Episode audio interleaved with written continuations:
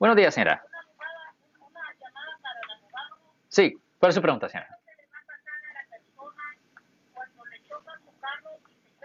Ok, eso es pegar y correr, hit and run, como dicen en inglés.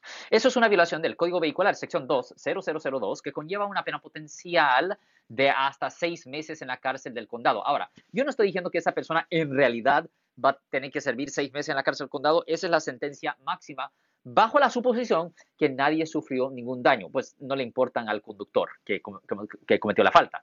Ahora, si otra persona sufre cualquier daño, incluyendo una marquita pequeña, un rayoncito pequeño, eso es suficiente para que le presenten cargos como una felonía, delito grave, bajo el Código Vehicular sección 20001, que conlleva una pena potencial de hasta tres años en la prisión estatal aquí en el estado de California.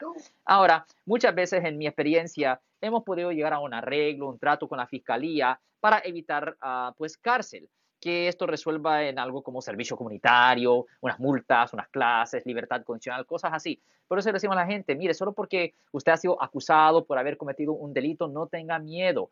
Mire, nuestra oficina, yo sé que usted tiene miedo porque no tiene la experiencia, no, he manejado, no ha visto miles de casos. Nosotros tenemos la experiencia, nosotros entramos fríamente, hablamos español, y esa es otra cosa también, es que en nuestra oficina yo hablo español, uh, uno de, you muchos de mis asociados también hablamos español y, y pues uh, nos podemos comunicar bien. Hay situaciones donde a veces uh, personas contratan a abogados y ellos tienen que usar intérpretes y cuando se usan, se usan las intérpretes en las, en las oficinas privadas, no estoy hablando de los intérpretes en la corte, eso es diferente, pero cuando estoy hablando de los intérpretes en las oficinas privadas, mucho se pierde en traducción. Y aparte de eso, yo sé que en la cultura latina, pues a la familia quiere saber de los casos y todo eso, y generalmente es póliza de los abogados de no hablar con nadie del caso aparte del mismo acusado, pero nosotros tratamos de obtener permiso del acusado para que la familia tenga acceso a la información también. Pero eh, eso en efecto es mi respuesta, Marcos. ¿Qué pasó con usted, señora?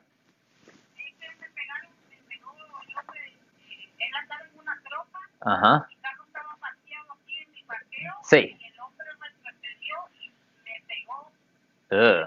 me destruyó toda la parte de adelante uh. y, y, huyó.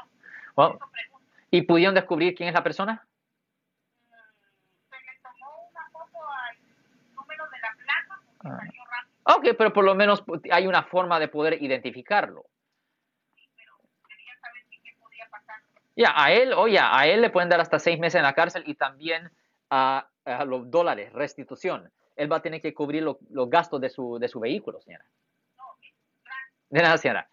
La señora se fue más contenta. Oye, pues. ya, la cosa que, y obviamente, pues, ah, mucha gente, pues, nadie quiere ser víctima de un delito, pero le voy a decir que ah, no hay muchos recursos para las víctimas, voy a decir Marcos. nosotros representamos a las personas que han sido arrestadas, somos del otro lado, ¿me entiendes?